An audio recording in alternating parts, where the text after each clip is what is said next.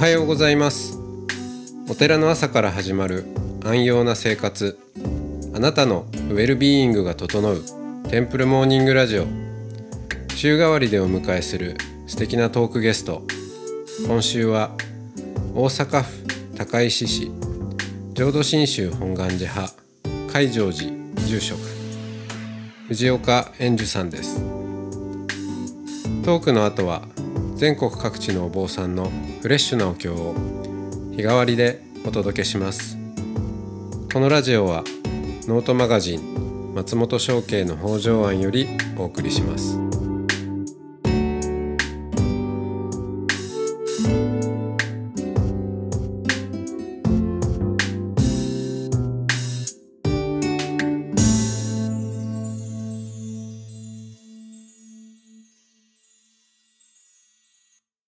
はようございます。おはようございます。今日も藤岡円寿さんとおしゃべりをしていきます。はい。えー、人とつながりたいっていうのはやっぱ強かったんですかね。そのなかなかね、うんうんあの小学生時代とか言葉でもまあもどかしさを抱えていたりとかはいはい。しながら。でスポーツも、うん、ちょっと難しくなりそして音楽に行ったとうんいうことで、で音楽でのその、まあ、中学生の時のライブですかはいはいはいはい。一体感を味わいそれを追い求めてやってきたと。そうですね。はい。あのーつながりたいのもあるかもしれないですけど、あの、み認められたいみたいなのが大きかったかもしれないですね。なんか自分が存在してていいんだっていうなんか感覚って、あんまうり感じたことがなかったんですよね。うーんで、音楽をすると、こうみんながこっちを見てくれて、お聞いてくれるっていう、僕はここにいていいんだってなんかその感覚を初めて感じたようなえ気がしますね。うんうん。居場所とかでもあるんですかね。そうですね。な、の、の、後々、あの、カウンセリングとかを、あの、と出会って、はい。その、言語化できたんですけど、あの、多分僕は居場所と意味が欲しくて、もがいてたんだうな。ーんうん。居場所と意味か。まあ、うそれもがいてる時は何を求めてもがいてるのか、うんなかなか分かってなかったりもねしまうんするでしょうけど。うん。でじゃあそこからよしやってこうっていうことでもう高校とか以降はかなりのめり込んでいく感じなんですか？そうですね。高校もギターの上手い先輩が行ってるところに行きたいと思って、そういう選び方で学校選んだりしてましたね。あともう高校からライブハウスとかに出るようになって、はい。あのああちこちで演奏するようになったんで。で、こう、まあ、地域では、あの、名をあ上げていったというか、はいはいこのまま、甲子園じゃないけど、どこまでいけるかな、みたいな感じだったんですね、ずっと。はいバンド名は何だったんですいろいろ、まあ、あの、やってたんで、かはいバンド名はあんまりなんか言うの恥ずかしいですね。大体恥ずかしい名前なんで。そうですよねはい。うんうん そうかああでもいろいろ組んでやってコピーバンドから始まるんでしょうけどええ自作の曲とかも？そうですね。もう中学ぐらいからもう作曲してたんで。おおはい。なんか、作曲とかアレンジのがうまいな、みたいな風に言われてましたね。うーん歌はダメだっていうことらしいですけど。自分で歌いたかったんですけど、周りが認めてくれない。はい。あーでそこからなんかその音楽方面はどこまでいいいっちゃう感じだったんですか？で、で、まあ、もう高校を出てからはずっともう音楽一本でやろうと思って、うんまあ全国ツアーみたいな、あの、土佐回りですけどね。はい、はい 実際ライブハウスをライブハウスライブハウスを回って、チャンスがないかな、みたいな日々を送っで、まあオーディションとかも受けたりしましたけどね。うん。で、なんかだんだん病んでいったんですね。なんか。その、このままでいいんだろうかみたいな思いもあり、なんか、誰も結局認めてくれないのかもしれないみたいな、ままたその、闇闇に入っていたというか、うん。なんか、居場所と意味がなんか、なくなっていくような、うん。もやもやもやとして、ちょっとまあ病んでいったというか、深く考えるようになっていきましたね。うん。うんまあもう生活もあ荒れてたし、ちょっとこう、このままじゃいかんなという感じになってきましたね。う。うんそれはこうバンドメンバーでも話し合うんですか？この頃はもう辞めて一人でになってたかな。ああ。うん。じゃあなおさらのことうんこうまあ落ち込んでくっていうかこう入り込んでもいきますよねうん考えれば。ですね。うなんんかこう先が見えないみたいなうん、感じになっていったり。うん。であの昨日ちらっとこう出ましたけどカウンセリングはいはいはいはい。もねまたあの演授さんのうん。といえばの一つの要素だと思うんですけど、はいはいはい。その病んでいく自分もありつつもなんかまあうそういう自分自身の、まあ、心のありようとかをあの結構もう学問的にも興味を持ってうん。ね学ばれるタイミングがありましたよね。はいはいはいはい。そこはなんか時期的にはどうなのどっちがどっちみたいなのあるんですか？それ、あの、と得道したんですね。あの、はい。えーお坊さんになろうはいと思って。で、お坊さんになって、あのーは、そこで初めて仏教の勉強したというか、ちゃんとこう、主体的に学んだ。で今までまあ、お寺に生まれたくせに全然こう聞いてなかったんで、あの、感動したんですよ。お釈迦様ってすごいなと思って。うんあのびっくりしてね、あの、なんか、こんなわかりやすくっていうか、なんか、なんだろう、残してくれてる教えがあったんだと思って、あの、目、まあ目が覚めたというか、しばらく得度帰ってきて、何ヶ月はもう、すごい状態の日々でしたね。僕は仏法に出会って、なんかこんな世界が変わったみたいな。うん。そで、いや、本当に諸行無常だな、本当だな、みたいな。うん、感動したんですね。感動しても感動して、あのーなんか、ちょ、ちょっと仏教古臭いみたいなイメージがあったんでしょうね。なんかはい昔、はい昔の人の言ってることだみたいな。えでもなんか、あ本当な、本当なんだというので、ちょっとこう、救われたというか、えうん。うん、感動してたんですけど、周りのお坊さんの先輩とかが、その、まだほら、仏教の勉強をちゃんとしてないから、あの、こうい意地悪してくるんですね。なんか、それお前は感動してるだけだ、みたいな。この本を読ん読んだかとか、こういう、うん。こういう理理屈を知ってるかとかなんか言ってきて、はい知らなくの分かってて聞いてくるんで、うん。まあ、馬鹿にされたみたいに感じて、うん。あの、もう、もうちょっとムカついて、じゃあ俺も勉強してやると思って、そこから大学に、あの、龍谷大学に行ったんですよ。あはい。こう、なんかそういうとこあるんですよ。こう、悔しいから勉あ。強して、はいあの、言い返してやるみたいな。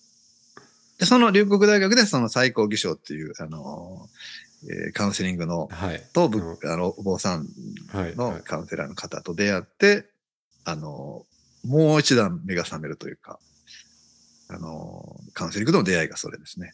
うん。はい。また西光先生のカウンセリングは、まあ独特というか、すごく、うーん、なんて言うんでしょう。まあ理理論、まあ理論はもちろんあるんうん。ですけど、どんどん現場に入ってかれる方ですもんね。うん。だからもう、あの、教えられないっていうか、はい。ライブですよね。ある意味名人芸みたいな、うん その人でしかできないみたいな、存在じじ自体がなんか意味があるんで、なんだろう。だから真似できないなっていうのは思いますけど、ただその最高先生と会った時にも自分が生きてていいんだっていうか、その、居場所と意味みたいなものが一挙にこう与えられたような。感覚があってす、まあ救われたというか、あ、こういう世界があるんだっていうの。で自分が音楽やってたのも、うんそういうことだったのかもしれないとか。ですね。なんか、あ、こういうこと。で、僕も迷って求めてたし、これひょっとしたらみみんな、っていうか、多くの人もそうかもしれないなと思って。なんかこれ、これ、ここなのかもしれないなっていう。うん。なんかそういうポポイントというか、うん。この空虚感を埋めるために何かひょっみんなこう、あがいてるんじゃないのかな、みたいな。うん。うんまあ感じがして、あのそこから仏教と感染感染心理学ですかね。はいはい。が自分のテーマだなと思って。うん。はいそこからはこう、なんでしょう、音楽、なその、人生の中でいろいろなものと出会って、うんそれがこう統合されてった感覚ですか？それとも、うんまあこう通過していく感じですか？あまだまだね、そう統合感がまだない、ないっていうか、その音楽と仏教のこう関係がよく分かってなくて、うん。今音楽やってないんですけど、なんか音楽やると、おぶなんだろう、その、お坊さんとか仏教とか、あんま言いたくないっていうか、あかところもあったりする。そう、言語じゃないものの世界は、に、あんまりこう、言語入れたくないっていうか、ああまだその辺がよく分かってないですね。あはいはい。ちょっとこの辺は、ああの、いろいろ教えてほしいところでもあるんですけど、いつもずっともう何十年も統合できてないというか。うん。ただね、音楽は、あのーもうほとんど今やってないし、あんまり関心もないんですけど、はい。あのー一番音楽で楽しかったのは、あの、プレイバックシアターって言って、うん。あの、即興心理劇って訳されるんですけど、はい。あのーまあ、誰かの話を聞いて、それをその場で、その、や役者とか、ミュージシャンとか、まあ、演劇風に、その場で即興で物語にするっていう、まあ、心理療法みたいなのがうん。ですけど、その時のミュージシャンや役っていう時の音楽があの一番自分に合ってるなと。一番これ楽しいっていうか。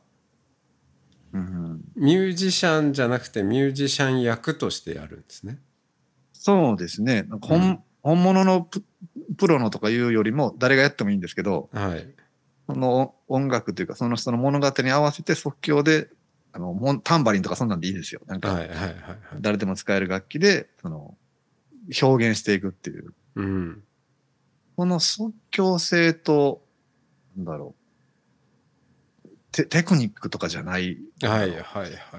この世界がやっぱりいいなと思って。うん。で、これ非構成のエンカウンターグループ。はいはいとかとも通ずるなんか、あ僕はここがなんか一番好きなんだなっていうか、うん。うん。っていうのを発見しましたね。はいはいうん。非構成のねはい。やつ即興性の。いやこのラジオもかなりそこを大事にはしていて。確かに確かに。はい。えんんなんか何の準備もなく久しぶりにエンカウンターする、うんうん。えーところから、まあ、ただ出てくるうん。音を、まあ流し流してるっていうかなんですけどうん。いや、まさになんか、そうなんですよ。だから松本さんがこういう、こう、活動というか、はい。あの、続けてられるのも、ちょっと聞いてみたいところもあって、うん。なんか松本さんといえば、なんか、こうバリバリバリに理論的なこう イメージですよ。あの、はい。あのそういうタイプなんだなと思思い込んでるんですけど、えどうやらそうじゃないい一面でえはい。何何か世界を感じてるところってどういう感じなのかなっていうか。そうですね。いや本当うん。多分なんかそう思われる哲学家とかなんかその付きまとってる要素 MBA とかもそうかもしれないですけど。ああそうですね。うん、でもやっぱり、まあ、仏教で言うと分別地ですかね。その、はいはいはいはい。切り分けて、うん。えー分析してうん。それをまあ客観的に眺めてみたいな。うんことじゃないことに本当は興味があるんですよね。おーはい、それ最初から最初からっていうかどう？最初からそうですね。はあはあはあ。はい、最初からそうですしだけど、まあ、仏教ってどっちも大事にはしてますよね。その、結局、えーブッダダルマ仏法言葉では表すことのできない、えまあ親鸞上人の言葉でも色もないし形もないし、うん。えー考えることも想像もできないし言葉でもうん。お表現することのできない。何かっていう、うん。そこにすごく興味があるからこそ哲学家とか、まあ、そういうあの、はいはいはい。進路もあったんですけど。うん。で一方でその、うんちょうど今ねそのカルト問題が話題ではいはいはい。にも、まあ、いつも何かしらの話題はあるんですけど改めてええ。こう、うん、盛り上がってますけどちょうど自分の、お高校生の頃はオウム真理教の問題もありましたし、うん。なんていうかそのまあオオウム以外にもうんカルト問題ってありますよね。で、はいはい。やっぱそのカルト的な 問題を抱えた組織ってうーんその旧統一教会のこともそうだと思いますけどうん。あの言葉にできない、まあ、語りようのないものをうん。悪く言うと出しにして、うんうんうん。ええあの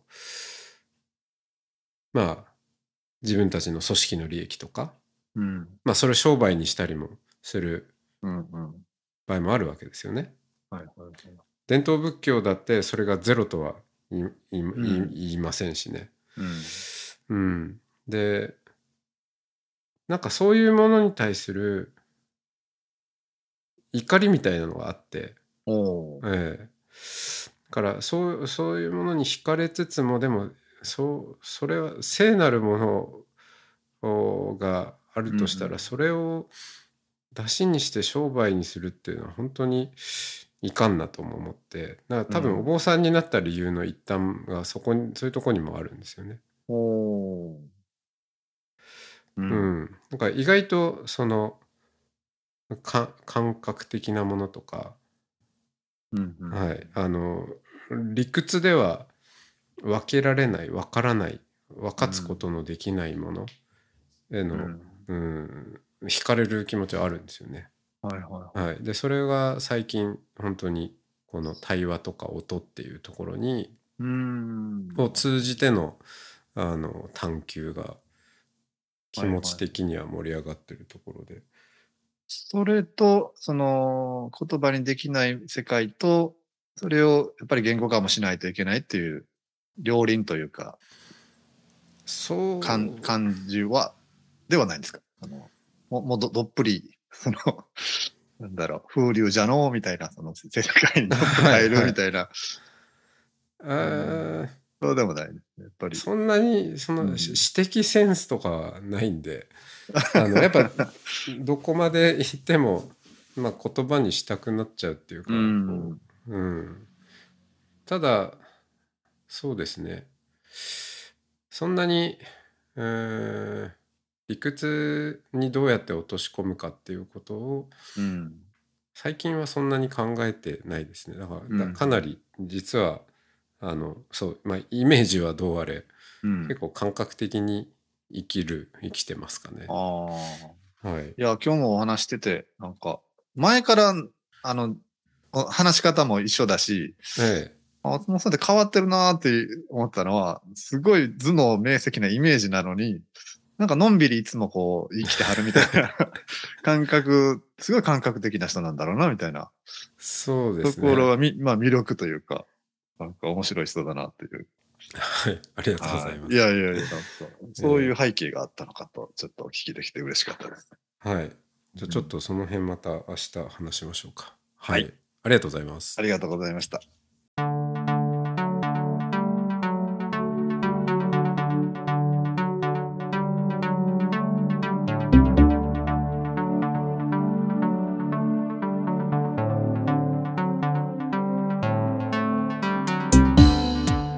いつもテンプルモーニングラジオを応援してくださりありがとうございます番組を継続支援してくださる TMR サポーターを募集しています詳しくはテンプルモーニングラジオ公式ホームページ radio.templemorning.com ドネーションのページをご覧ください。